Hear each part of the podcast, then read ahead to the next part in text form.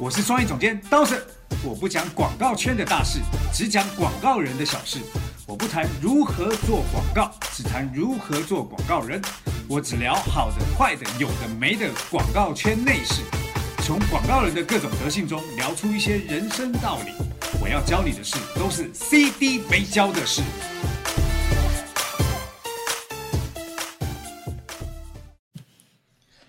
CD 没教的是，今天呢，我们又邀请了我们最敬爱的龙哥，因为龙哥是今天我们要讨论这个话题的一开始的发起人。好，那来欢迎龙哥，龙哥跟大家打个招呼。呃，各位好，呃，我叫龙杰奇，我是资深创意人，从台湾来的。那我是台北京人，在北京已经十六年了。哎，对，龙哥呢，呃，做广告做了很多年嘛。那有一次我跟龙哥。呃，在聊天的时候，龙哥就提出了这个话题，而这个话题后来也在圈内造成了很多人的讨论。那包含我之前也讲过，然后我也跟李新平讨论这个问题过，然后也跟帮主聊过。今天就请这个话题的呃本尊来聊聊这个 这个内容。呃，今天要聊的这东西叫做，其实就是我们广告圈一直在讲的广告狗跟金主爸爸这个话题。好，那。龙哥，你怎么去看待“广告狗”这个称号啊？记得我那个年代啊，我跟你你那个年代，你那个年代是什么年代？哇，我我是九七年入行的哦，我是八八年入行的。哇，听完都要站起来了，有没有？所以我记得我们那个年代做广告是一件非常荣耀的事情。对啊，就是我们在台湾，只要你做任何一个广告，然后只要不错的。在台湾就会引起很多的讨论，没错。啊，就像一颗石头丢到一一口井一样，然后所有里面的青蛙都会一直在讨论这个事情。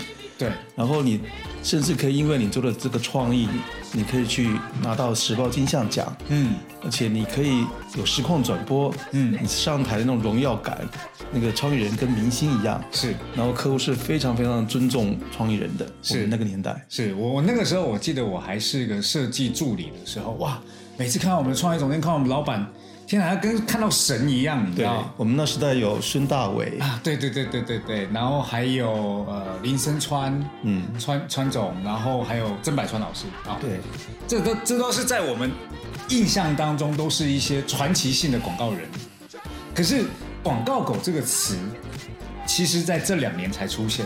嗯，这两这个词一出来的时候，你有没有发现它对于这个行业造成了一些影响？我觉得影响挺大的，怎么说？所以我刚刚说我们那个年代已经不在了嘛。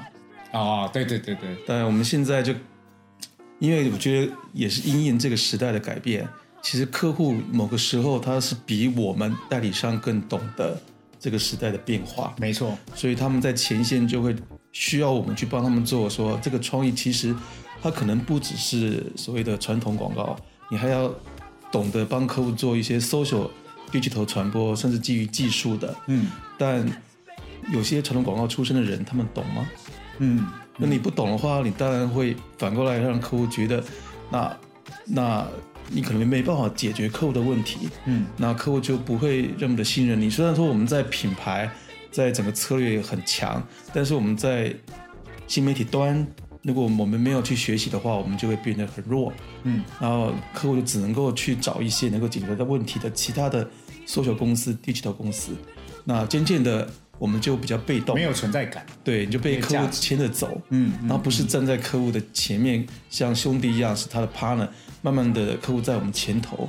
带着我们，我们的创业人地位就一步一一年一年的越来越低了。嗯嗯，这是一个目前的现象。嗯，其实你刚才有提到一个话题啊，就是解决问题这件事情。以前我们在那个时代，好像广告人不是一个做广告的角色，更多是在帮客户解决问题。对。那现在因为广告的媒体环境已经变得比较快速的发展，所以变成是好像大家都在做快销类的广告，快销式就是。很多东西一进来，赶快弄一弄就出去，先不用管这么多策略。你有没有发现是这个状况？对，因为现在可能，我觉得在某个程度，在台湾做创意是比较幸福的。哦，因为我们这次在那个时报的金像奖里面的评审的时候，里面就有台湾跟大陆的创意。有时候我们在评我在评 digital 那个类别的时候，我就发现其实，在台湾，因为他们的环境跟国际是接轨，他们就可能就只有 Facebook，嗯，然后只有 Twitter、Instagram Instagram 这样的一个平台，所以他们有时候他们的创意可能不是 TVC，但他们用视频的方式放在了 FB 上面的时候，然后他们的所谓 digital 可能就是有多少人去点击它，有多少粉丝点赞它，传播量多大，嗯，那我就说哇，这样子能成为 digital 太容易了吧？对啊，很单纯啊，那我相对的在大陆做就好辛苦啊。对啊因为你要把你的平台，你要懂得现在新兴的那么多新媒体，有抖音，嗯，然后你更不用说有一些双微的运营了，嗯，哇，太复杂了。你一个窗你要放在这么多的新的平台上面，是你要做多少的内容，多少物料，客户就给你那一份的月费，是你要请那么多的团队来做这个事情，是，其实是很不划算的。而且那个思路必须要很灵活跟很全面。对，所以说我就很佩服，很钦佩在大陆做这种整合营销的这样的一个团队啊，真的特别特别辛苦，很不容易。对啊，那你看“广告狗”这个词啊，其实也是因为这个环境变成这样，所以很多客户其实都比广告公司还懂他们自己应该要做什么，而广告公司最后渐渐的就变成是一个你叫我干嘛就干嘛，嗯，对不对？那尤其是这个这这个词一出来以后，其实它影响了很多年轻人在看待广告行业这件事情。你怎么看待这个这个问题？其实广告狗这个是我记得是姜茶茶说出来的，哎，对，但 但我觉得他我也不能去说他为什么去要创造这个名词，这个名词广告狗一出来，就感觉上我们就矮了一截，矮了一截，好像我们跟客户就不是 partner 了。嗯，那他以前要听我们的，现在说客户可能他们认为他们比我们更专业，嗯。他要我们去听他的，所以现在现在创意人地位越来越低，然后客户部的地位越高，因为他们是拿到客户的第一手的他们的需求甚至甚至，那这个甚至必须要让创业部去执行。执行。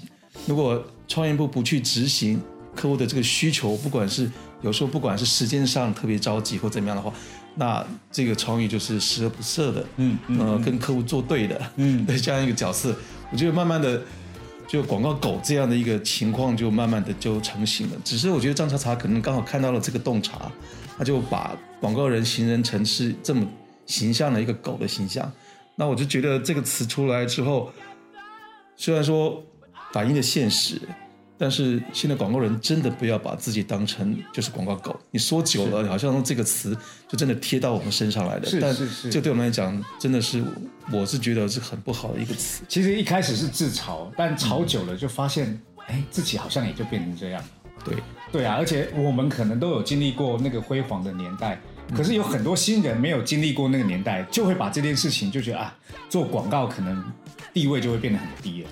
对啊，你现在我们再怎么跟他讲说广告人其实是当年的辉煌时代，我觉得没有办法跟他讲那个时代了。他们也可能，不要骗了啦，他们可能那个辉煌，他们也可能那个时代已经过时了。是是，但我觉得那个时代至少品牌是很很重视品牌的一个形象，嗯。然后像但是这个阶段就很多的品牌就越来越模糊化了，嗯嗯嗯，可能是因为客户的其他的责任也更多了，是。他可能就扛了一个对于品牌的一个规划的一个责任，因为他要 control 这么多的，你看有品牌代理商，嗯有做 social 的公司，有做双元运营的，有嗯做 digital 的，那其他要这还更不用说，如果他对的媒介是直客的媒介，就有很多渠道要对。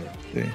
嗯，那那如果是照你这样讲啊，呃，其实有另外一个词叫客户爸爸，嗯，好、是广告人称呼客户的的的称号。那你觉得客户爸爸这个词怎么样？你怎么看这个词？听得更生气。我记得有一次那个有人在那个一个演讲场合有特别提出说，呃，你们觉得现在我们叫客户爸爸是适合吗？爸爸是可以随便叫的吗？嗯，你会随便叫别人爸爸吗？不会，要真的给我零用钱，然后真的养育我长大，我才会叫爸爸。对啊，只给我零用钱，没养育我长大，我记得有时候都叫别人叫我爸爸，对方都很生气。那为什么我们就这么顺顺口就就去称呼别人爸爸呢？其实我觉得这个都是哈、广告人现在自己把自己的地位一直往下压，所以对待每一件事情都用这种方式来讨好客户。那讨好到最后，就是客户也真的就是至高在上，然后也不会尊重我们的专业。不过事实上，现在有很多新人好像也没什么专业。对你一旦说出“客户爸爸”这个词，我们就自然就矮了一截。尤其是我们又被称为广告狗，那你这种地位不平等的状况之下，那你怎么样能够去让客户能够信服尊重我们是专业的呢？对啊，我觉得你在这个设定上就矮人一截了，嗯所以我觉得客户爸爸是相对广告狗来讲，我觉得是更不好的一个词。那那我想要问，就是以前你们那个年代，你们跟客户之间的关系到底是一个什么样的关系？我记得其实客户他应该是好的客户，是他不在乎你跟他争执，甚至吵架，他们要的就是最后的那个结果。我记得我在服务很多客户的过程当中，比如说我在北京奥美六年，我一个客户就是一个好奇纸尿裤这客户，我们曾经就为了一个平面稿，然后他要我做他想要的部的那一个方向，那我就偏偏觉得说我这个建议是更好的，所以我到时候我真的做了他要的方向，也坚持我的方向，那最后客户就也很生气，但是后来他也妥协了，但最终的结果是好的，客户就觉得哎，其实他最终是要看结果嘛，所以他会因为这个结果，他会理解你这过程中的任何的争执，其实都是过程而已。嗯嗯，我曾经在服务三星的这个家电的客户的时候，跟我的那个所谓的那个 CMO，他据说是非常难去服务的一个客户，韩国人吗？呃，不是，是台湾的。哦，台湾 然后，然后据说在那边做了很难做出好的创业出来，但可能相对的我是台湾人，可能比较好跟他沟通嘛。但我在过程当中，我会比较去坚持我认为好的东西，即使他可能会有不同的看法，嗯，但我我会用我我的方式去说服他，就是可能他要的我做，我会做我认为对的。那最终客户他没有办法做判断的时候，他就会告诉你说：“你给我提供一个你认为最对的。”我当然会把我认为最对的东西拿出来。嗯嗯那最终我那个方案在实际销售上，然后在第一季度就达到了一个很好的销售结果。嗯，那从此以后，客户当然对我就更更更加信任所以我之后再去跟他提其他案子的时候，他就更容易通过了。其实，其实你你说的这个点有一个关键，是我发现，就是通常客户在他们自己的那个思维里面的时候，他的判断太过主观，真的还是需要有更客观的人来做这个里面的判断。这个其实就应该完成你刚刚说的，就是我我们可以用更客观的角度来告诉他这个东西应该什么样的东西叫做最好，对吗？那那我想要问一下哦，嗯，现在这些刚入行的年轻人，入到行业，听到这些自嘲的词，客户爸爸也好，或者是广告狗也好，你有没有什么话想要建议他们？我觉得首先我们要相信我们做的事情，当然说不可能说你一个年轻的创业人就一定是觉得自己是对的，但是你慢慢的去看多了，学习多了，跟客户沟通多了，你自然能够去判断你认为是好的、对的创意。嗯所以说，虽然说工作上是实际上很辛苦，跟一条狗一样，但是我们对外还是要把我们的最专业的、最好的，能够很执着、很坚持的去卖给客户。嗯，而且这是个热忱，对，我是觉得创业人是需要骨气的，嗯而且在这个年代，有时候怎么，我觉得业务部的话语权越来越大了。那也是相当于现在可能广告公司的生存压力越大了，是没有办法是业绩导向的一个使然。但是不管怎么样，广告公司最大的产品就是创意嘛。嗯如果说我们为了一味的服务所谓的客户爸爸，而听客户爸爸的，你最终出来的结果是一个平庸的创意，客户反过头来还会是骂你说为什么你给我这么烂的东西？这么烂的东西，然后还做不好销量，对，然后还给你那么多钱，做那么烂，那我不如去找外面的小公司，都比你们强。你刚刚说这么多钱，所以有时候客户就会呃，有些广告公司就会说，那这样你给我少一点钱，我就继续当狗，弄到最后就是恶性循环。嗯，对啊，这这个事情是不好的。那我想要问一下哦，你觉得我们现在这个行业，它真正的转机在什么地方？大家不是说那个传统广告公司快死了吗？嗯那其实我是觉得广告是一个活到老学到老的一个行业。嗯那所谓的传统广告人，他如果没有一个不断的去学习，让自己去懂得去用新媒体，能够懂得去解决客户的需求的话，这种广告人是已经准备要被淘汰了嘛，对不对？应该灭绝了。对我，我们那时候就有聊到那个那个广告行业的进化论，嗯，要被淘汰掉。所以我最近在跟那个腾讯，嗯，一个项目合作，腾讯公益他们有一个叫“我是创意人”的这个项目嘛。那其实我就觉得这个是一个品牌公益的项目，其实特别吸引我，而且我能够把我们这么好的一个团队，这么好的创意头脑，能够一起去帮一些某些需要帮助的人，去解决他们的问题。嗯，我觉得我觉得做这个特别有意义。嗯可能是也可能会比每天到晚去做所谓的商业的这种内容更更有意义一点。嗯但我就面临到一个问题，就是其实，在那个腾讯朋友圈广告，你要投放，其实需要一些技术的一些知识的。嗯。说不然你就不知道说我这个创意怎么样在这个 H 五能够透过这个技术结合，能够原生广告的方式跟客户、用户产生互动。嗯。所以我在去年参与的时候我就不懂，但是我是亲自去参与整个过程，甚至跟技术、跟腾讯的技术团队、跟我们的技术一起去研究磨合，才慢慢的才了解说，哎，呃，我要跟客户产生互动，我必须透过这个互联网这个技术来达到一个捐款，甚至达到一个我要的那个结果。嗯然后从这过程当中，我就学了很多。嗯然后到了第二年之后，我又遇到了一些新的问题，但也在这个尝试过程当中，我又克服了它。然后我就觉得说，我现在虽然我是传统广告出身的，但我现在面对所谓的 digital，甚至新的媒体，抖音，我都知道怎么样把我的创意用在这个媒介上面。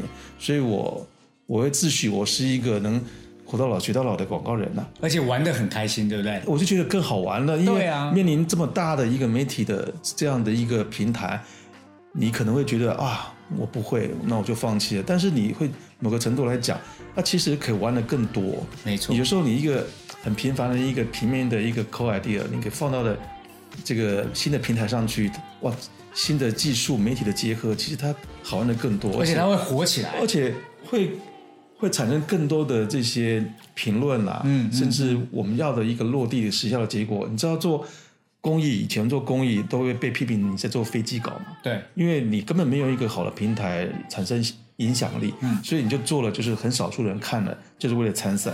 其实现在已经不这么干了，嗯说你现在要结合新媒体平台，透过新的 digital 技术，然后去产生一个很好落地的一个结果，你是真正能够帮助到那群人的。嗯所以说这需要我们有很多很多的一个不断的学习的一个过程。嗯所以我现在我就觉得啊，我本来想说，哎，做这么久广告，可以可以，应该告一段落。但想想，还有很多还没完，好不好，哥？对啊，我想想，现在其实我能够放到这个所谓品牌工业平台来讲，也有新的技术学习，我觉得可玩的可多了。我想是，啊，是啊，是啊。除非哪一天我玩玩不动了啦，但我觉得还在我玩得动的时候，我也希望我能够能够学到更多的东西。是，现在我在研究抖音，所以你自己有抖音号吗？我我收藏了一千多个。收藏没用，你要自己拍啊。我不拍，但是我我发现抖音刚开始看的时候，它其实是一个只是秀自己，有点像模仿别人的动作，然后看多了就觉得很没有意思。但现在慢慢看到抖音已开始在商业化了嘛，他们你看到你看到一个一段视频里面看到一个女主角穿了一件不错的衣服，突然就跳出一个视视窗来讲说这件衣服可以在淘宝哪里去买到，嗯，然后甚至看到一个新科技的一个产品的时候，它也会告诉你一点击，就是说哦，这个新的一个尝试，一个新的产品，我在这里也能买到。嗯所以说，觉得跟消费者的这个这个互动直接购买距离变近互动，。虽然这不是新的一个技术了，嗯但我觉得它有一个很好的一个结合尝试，你在上面能够做到很多的营销的可能，对然后带来真的 KPI，我觉得这也对待客户来讲，也是一个很立即能看到你的创意效果的一个一个尝试。我我下次带你去认识一个朋友，嗯，他们公司呢其实就是抖音认证旗下的运营公司。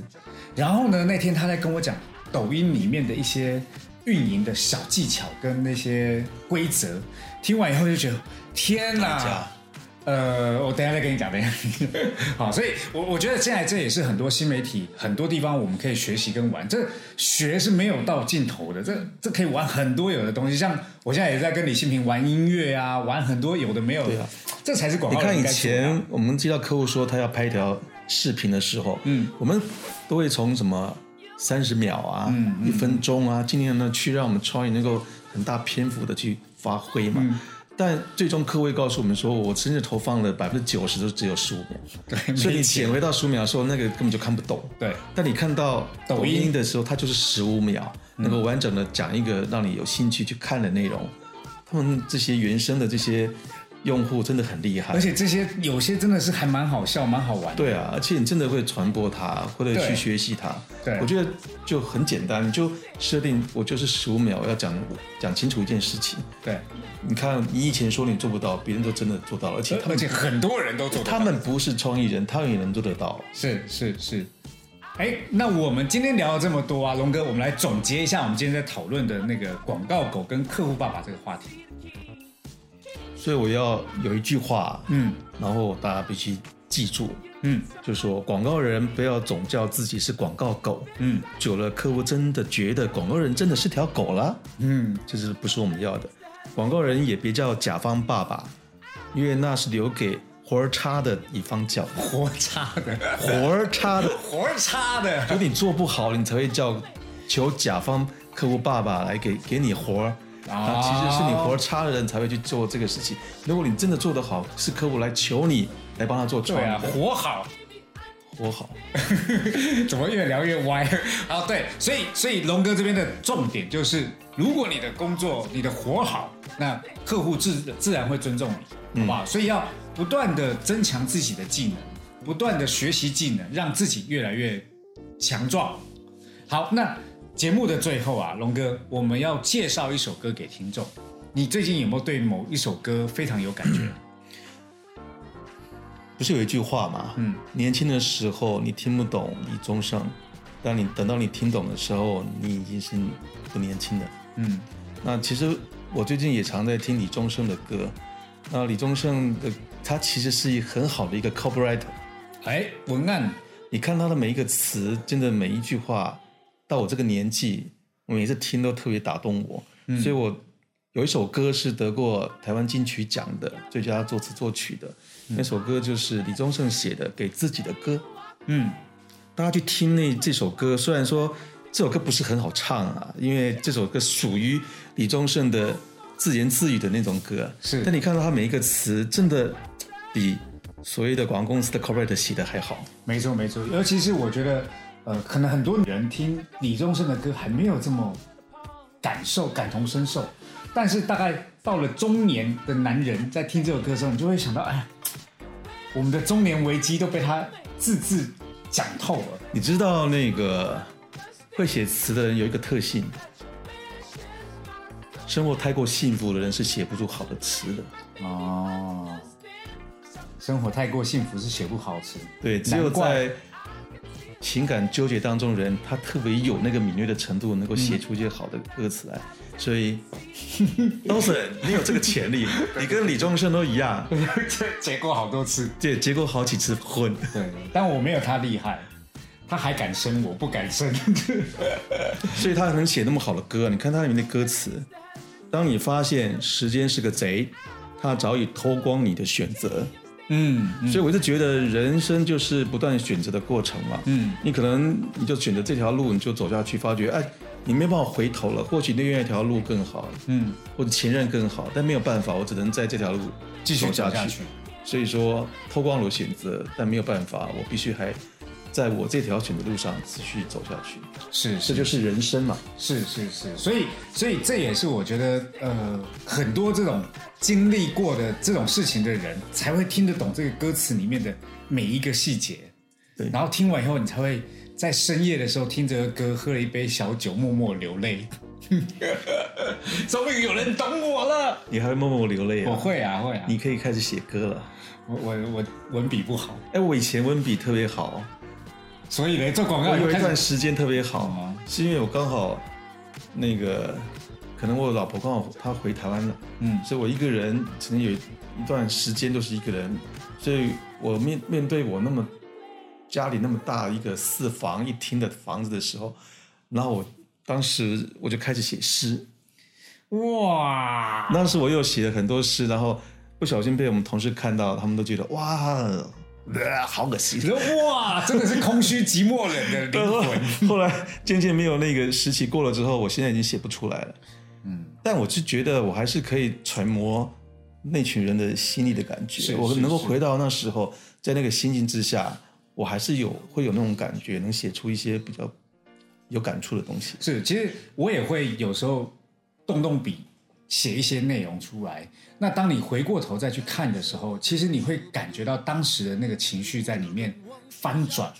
我觉得这是一个很重要，所以这也是鼓励现在新年轻的创作人啊，呃，时时刻刻要去记录自己的情绪，记录自己的感受，并且多用文字的方式来写那个情绪的表达。其实我觉得文字写情绪的表达虽然难，但是你总是会找到一个最好的方式来诠释它。这跟我们在做视觉又不太一样。嗯，视觉的感受是非常直接的，可是文字里面带了很多想象在里面。嗯。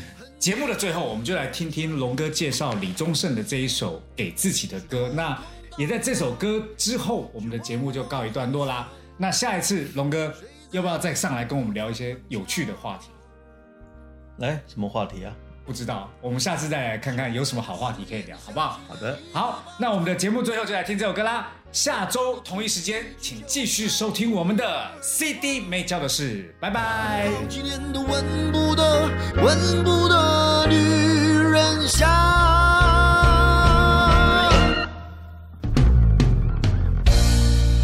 往事并不如烟，是的，在爱里念旧也不算美德。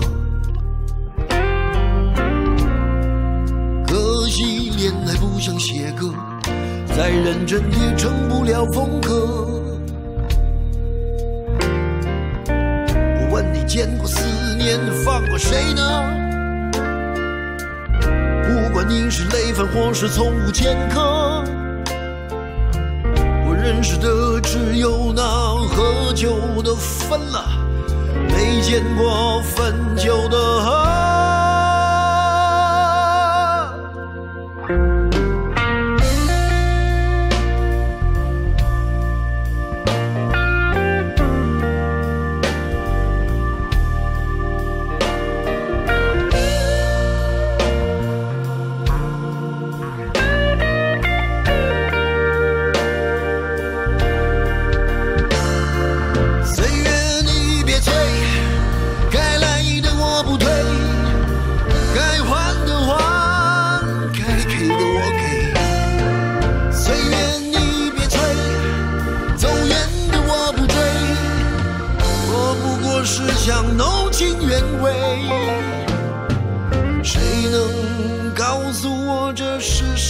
能？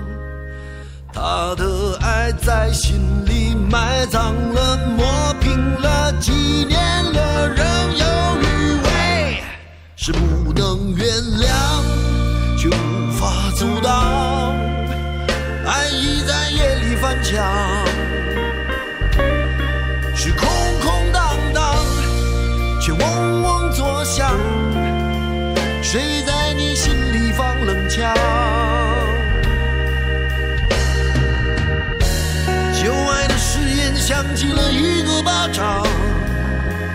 当你记起一句就爱，一个耳光，然后好几年都闻不得、闻不得女人香。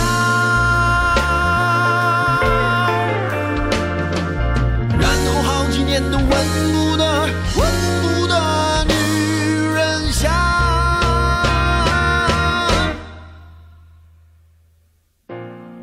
想得却不可得，